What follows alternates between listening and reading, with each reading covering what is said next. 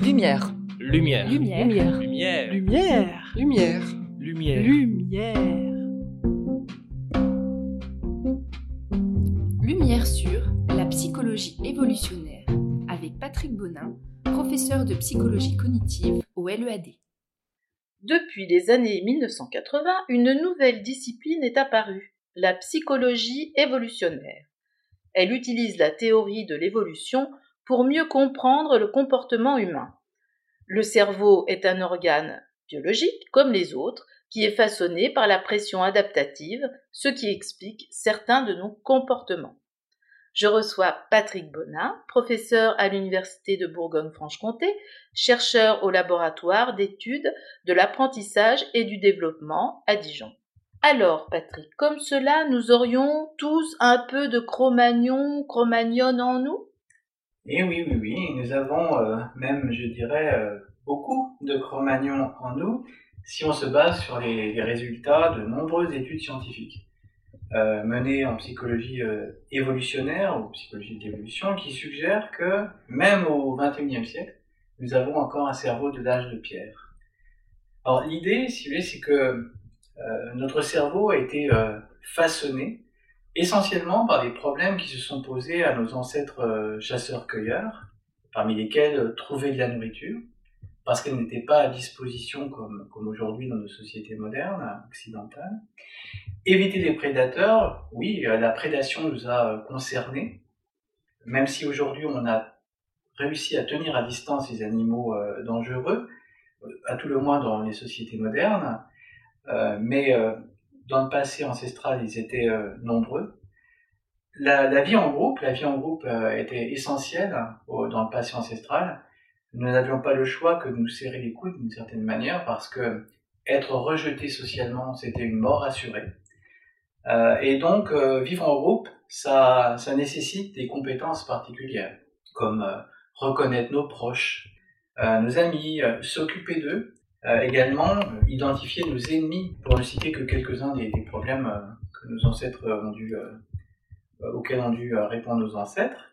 Dans le monde moderne, nous avons les portables, l'Internet, les moyens de transport rapides comme les avions, mais tout cela, euh, ce monde moderne avec euh, les villes denses, c'est très récent, très récent. Et dans l'histoire euh, de, notre espèce, en fait, le, le, temps évolutif concerne plutôt une période de chasseurs-cueilleurs nomades. Si on pouvait quantifier, on pourrait dire que environ 99% de notre temps, en tant qu'espèce, était chasseurs-cueilleurs. Donc c'est vraiment très récent cette idée que euh, c'est très récent, en, fait, cette, euh, conception moderne, hein, enfin cette vie moderne, pardon. On peut dire en fait que notre cerveau, pour l'essentiel, a été façonné par euh, des problématiques du passé ancestral, mais ça ne veut pas dire que nous sommes euh, figés dans ce monde moderne, euh, que nous sommes en fait comme des lapins hein, pris dans les phares d'une voiture, statifiés, immobilisés. et souvent les gens pensent que dire qu'on a un cerveau d'âge de pierre, ça signifie que on n'est pas adapté du tout au monde moderne. En réalité, on a des algorithmes qui ont été, pour la plupart, hein, façonnés par la sélection naturelle, par les problèmes du passé ancestral, et nous utilisons, on fait tourner en fait ces algorithmes mentaux, mais ces algorithmes mentaux peuvent s'adapter pour résoudre des problèmes du monde moderne. Et on utilise donc ces algorithmes mentaux, sculptés par la sélection naturelle, pour euh, vivre ici et maintenant. Alors, comment cette nouvelle discipline est apparue et qu'est-ce qui vous y a amené? Alors, cette nouvelle euh, discipline, euh, c'est toujours difficile de donner des, dates officielles hein, de début d'une discipline, mais bon, il y a quand même un ouvrage clé qui apparaît en 92 et, qui euh, va changer un peu la donne. C'est un livre dont le titre est D'esprit adapté en français, The Adapted Mind, et qui a été publié donc euh, par deux chercheurs euh, américains et dans lequel, dans ce, livre, on trouve les fondements théoriques explicites de, la discipline. Et deux chercheurs ont vraiment contribué à l'émergence de cette discipline sur le plan académique. C'est Toubi et Cosmides. Alors Toubi, euh, c'est un anthropologue de formation et Cosmides, elle est psychologue. Et les deux, en fait, sont mari et femme dans la vie. Alors je le dis parce que ça peut effectivement aider hein, à la réflexion, puisque en vivant ensemble, ils ont pu bien cogiter, on va dire, les, fondements de, cette discipline. Mais le premier psychologue de l'évolution, ben, c'est Darwin. Darwin, dans l'origine des espèces, il annonce de façon c'est une sorte de prophétie que la psychologie sera établie sur une nouvelle base, et en l'occurrence sur euh, l'évolution. Euh, il dit en fait euh, la psychologie sera établie sur une nouvelle base, et donc en clair, le message c'est à partir de ma théorie de la sélection naturelle, la façon de poser des problèmes en psychologie sera totalement différente. Donc à la lumière de l'évolution, c'est une psychologie qui euh, sera à la lumière de l'évolution. Mais ça a mis quand même beaucoup de temps avant de se réaliser, puisque Darwin, l'origine des espèces, 1859, euh, les débuts officiels, hein, même si c'était dans l'air du temps un peu avant 1992, on voit qu'il y a quand même un, un, écart temporel assez conséquent. Et même aujourd'hui, on va dire aujourd'hui, la psychologie euh, de l'évolution devient une discipline vraiment prise au sérieux par les gens qui la connaissent, hein, qui se donnent la peine de, lire les articles euh, qui sont publiés, euh, cette discipline, elle est aujourd'hui en pleine maturité. Mais il y a aussi eu un temps, euh, il y a eu pas mal de, d'engage quand même hein, au début de cette discipline.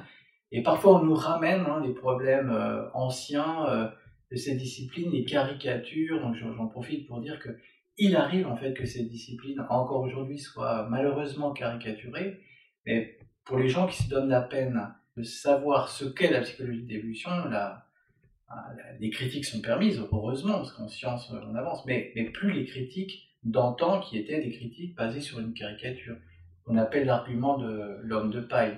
On présente en fait la discipline comme étant euh, ce qu'elle n'est pas et, et on la critique. Donc, euh, et après, les, les psychologues de l'évolution doivent répondre à ces critiques-là. Alors, ils sont obligés de vous dire, mais c'est pas ça. Ils vont tourner en rond. Et euh, donc, mon intérêt pour cette discipline, c'est parce que, contrairement à la psychologie classique, on va dire, dans laquelle j'ai baigné pendant longtemps, la psychologie cognitive, dans laquelle je suis bien encore aujourd'hui, la psychologie cognitive s'intéresse surtout aux mécanismes. Par exemple, dans la production verbale de mots, on va se demander comment on passe des idées aux mots quel est l'algorithme mental, quelles sont en fait les différentes étapes de traitement? on s'intéresse essentiellement au comment. Dans la psychologie de l'évolution, on s'intéresse également au pourquoi. Pourquoi a-t-on ce type de mécanisme et pas d'autres mécanismes, par exemple? À quoi les mécanismes ont, pu servir? Donc, euh, c'est une discipline qui euh, est euh, avec une double approche, l'approche sur le pourquoi et le comment, et ce sont deux points de vue complémentaires et ne s'opposent pas. Et c'est ça qui fait la force de la discipline. Et c'est pour ça que ça m'a vraiment passionné intéressé et, je pense que depuis, euh, voilà, je, ne reviendrai pas en arrière d'une certaine manière. Alors justement, la psychologie évolutionnaire s'appuie sur des hypothèses, sur, sur l'hypothèse que l'évolution de nos fonctions cérébrales, mais comment peut-on remonter le temps? Là, c'est la question, comment vous pouvez, entre guillemets, prouver ces hypothèses? Alors effectivement, on, s'appuie euh, sur le passé, euh, passé ancestral et il n'y a pas de machine à remonter le temps. C'est bien le souci. Si on pouvait avoir une machine nous permettant de remonter le temps, on pourrait se dire ah ben voilà comment vivaient nos ancêtres. On, est en train de revivre le film complet, on s'aperçoit en fait de nos erreurs, on peut corriger. Mais non, ça c'est pas possible. Jusqu'à la preuve du contraire, il n'y a pas de machine à remonter le temps. Et donc du coup, on est obligé de faire avec les connaissances que l'on a sur euh, le passé ancestral, sur la manière dont vivaient nos ancêtres, et euh, donc, euh, d'une certaine manière, on a des fragments, on a des morceaux d'un film qu'on ne pourra jamais intégralement reconstituer, mais grâce à ces morceaux, qui sont de plus en plus nombreux, grâce aux travaux des anthropologues par exemple, des paléanthropologues, pardon, euh, on, peut de mieux en mieux se faire une idée de la manière dont vivaient nos ancêtres et formuler des hypothèses testables. Mais même avec quelques hypothèses, si vous voulez euh, élaborer sur euh, des, données parcellaires, euh, il est possible de, faire tout un programme de recherche. Hein. C'est-à-dire que on peut prendre quelques exemples. Hein. On peut prendre l'exemple de la nourriture. La nourriture, on sait que la nourriture dans le passé ancestral n'était pas disponible comme aujourd'hui.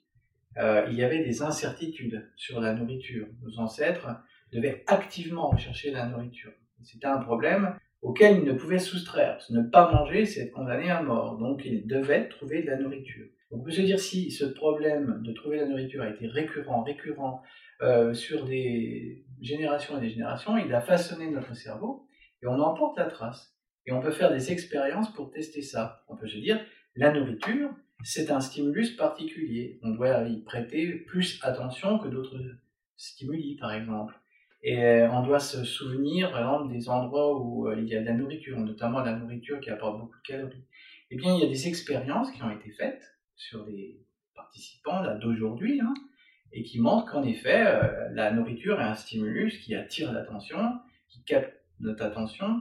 la nourriture, et en particulier la nourriture riche en gras et en sucre, on s'en souvient mieux que la nourriture moins, moins riche. Donc ça, c'est un premier exemple avec la nourriture. Autre exemple, ça va être l'exemple avec la, prédation. Alors comme je vous l'ai dit euh, tout à l'heure, en fait, on a été sujet dans le passé ancestral à la prédation, ce qui paraît étrange aujourd'hui, hein, parce que dans nos sociétés modernes occidentales, tomber nez à nez avec un lion, il faut vraiment pas avoir de chance. Hein. Il faut qu'il se soit échappé d'un cirque, et encore, faut-il que les cirques aient encore des animaux dangereux? Donc bon, bref, euh, tomber nez à nez avec un lion, c'est assez peu euh, fréquent. Bon, tomber nez avec un serpent, ça peut arriver, mais pour la plupart des gens, c'est un événement rare. Et pourtant, beaucoup de gens ont peur des serpents. Et pourquoi? Parce qu'en fait, les serpents été euh, parmi les premiers prédateurs des primates dont nous sommes, et donc nous portons encore en nous cette trace du passé ancestral avec cette peur des serpents.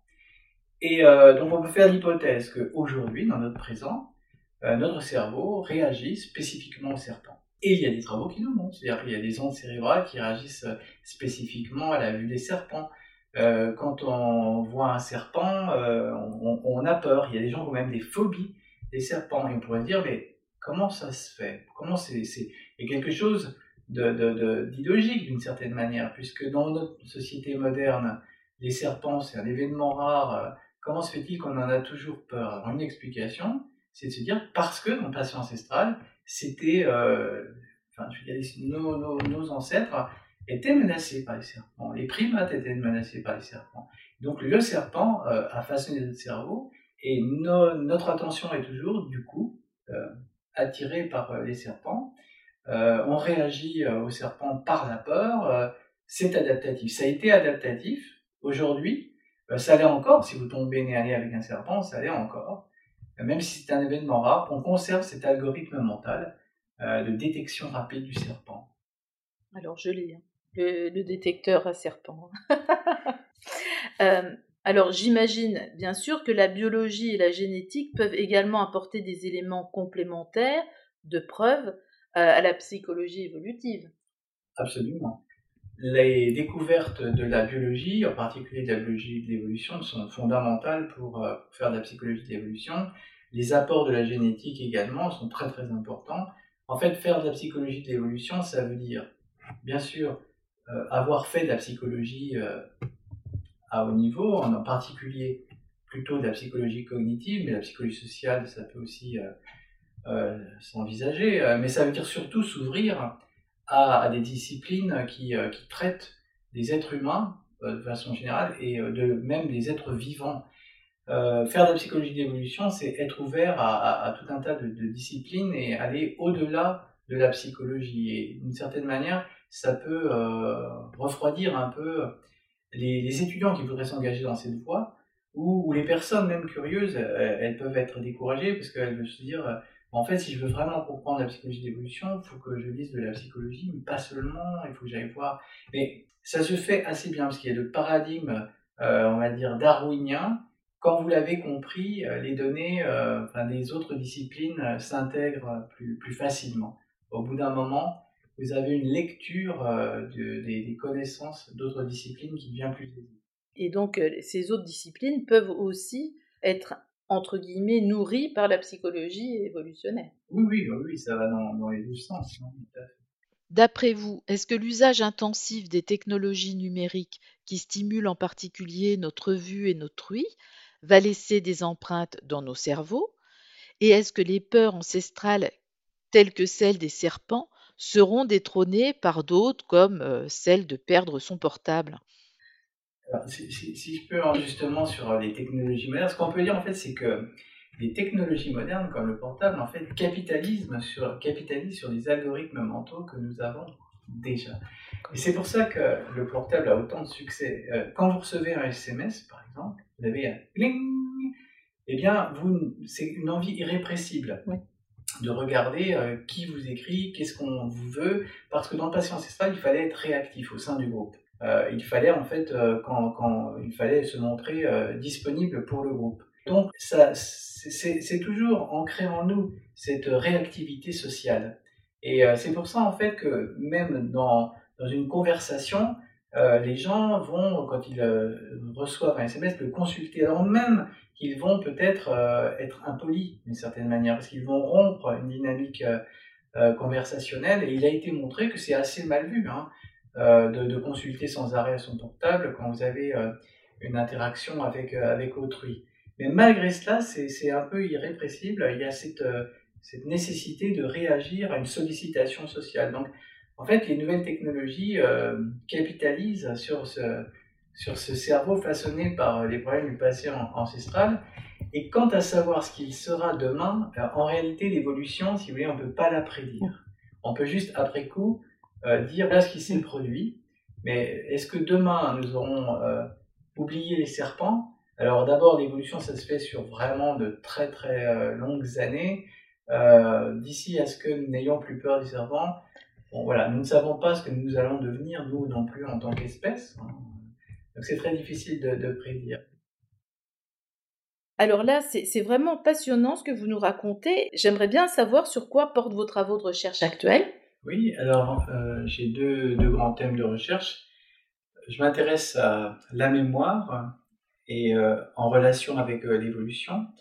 Et notamment, je cherche à comprendre comment fonctionne notre mémoire en fonction des problèmes rencontrés par euh, nos ancêtres chasseurs-cueilleurs, à savoir euh, éviter les prédateurs, euh, trouver de la nourriture sur une base régulière. Et je, travaille dans ce domaine sur, par exemple, des effets comme l'effet survie. c'est le fait qu'on se souvient mieux d'informations qui sont en lien avec la survie que d'informations qui ne sont pas reliées à, la survie. Et, euh, donc euh, autour de, ça, euh, je réalise des expériences où des adultes doivent par exemple se plonger dans une situation imaginaire de survie et on va comparer la mémorisation d'informations dans ce scénario survie à des scénarios contrôle où par exemple ils doivent déménager, transporter leurs affaires dans un pays étranger, ce, n'est pas lié à la survie. Donc ce qui a été montré en général, c'est que on se souvient mieux d'informations quand elles sont traitées dans un cadre, un scénario de, survie. Et autour donc de ce phénomène, j'essaie de creuser euh,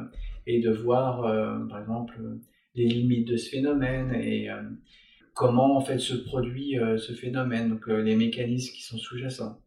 Également, toujours dans le domaine de la mémoire, je m'intéresse à l'effet animé. Donc, il a été montré qu'on se souvient mieux d'être vivant euh, qui peuvent bouger de façon euh, autonome, comme par exemple les animaux, les lapins, mais aussi l'être humain. Euh, donc l'effet animé, c'est le fait que donc voilà, les entités dites animées sont mieux mémorisées que des entités inanimées comme des objets. Et donc on cherche à comprendre comment en fait cet effet est généré, quel est l'algorithme mental qui est, qui est sous-jacent, et aussi pourquoi est-ce qu'on a cet effet, est-ce qu'il y a aussi des limites à cet effet.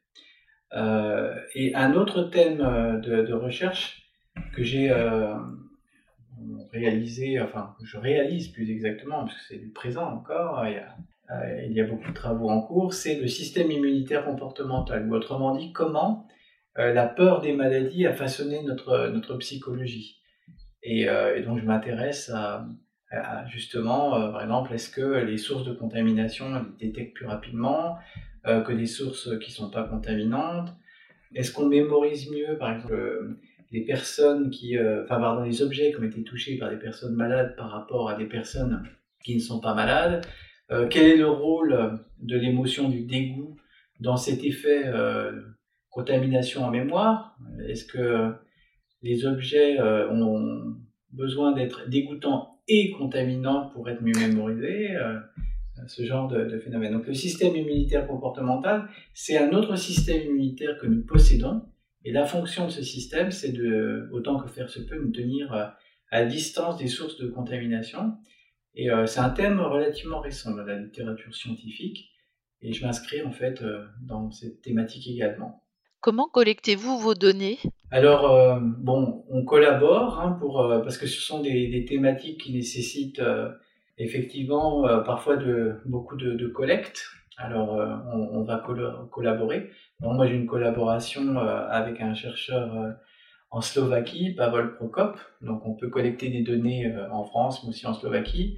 Par exemple, on, sollicite des, fonds, hein, par exemple auprès de l'Agence nationale de la recherche, c'est ce que j'ai fait euh, pour euh, la, thématique du système immunitaire comportemental. J'ai réussi à obtenir qu'on appelle une ANR dans notre jargon, c'est-à-dire un financement hein, pour trois ans qui permet, par exemple, d'avoir un doctorant qui va travailler avec nous sur cette thématique.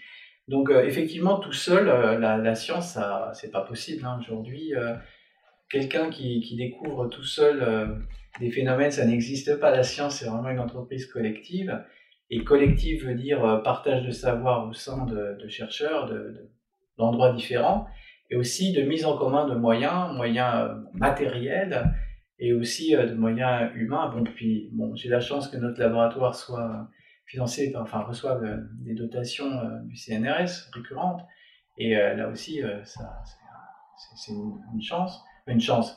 C'est le CNRS qui a décidé de nous financer, mais ça nous permet d'aller plus, plus rapidement de l'avant. Quand vous avez des laboratoires sans, sans, ces fonds, c'est plus difficile. C'est clair que l'apport du CNRS est critique. Alors une dernière question qu'on pose à chaque invité, ça, ça, peut intéresser les jeunes. Quel a été votre parcours? Oui, alors euh, en fait, euh, j'ai réalisé un, doctorat en psychologie cognitive, mais sur le langage et sur les mécanismes d'accès à l'orthographe des mots.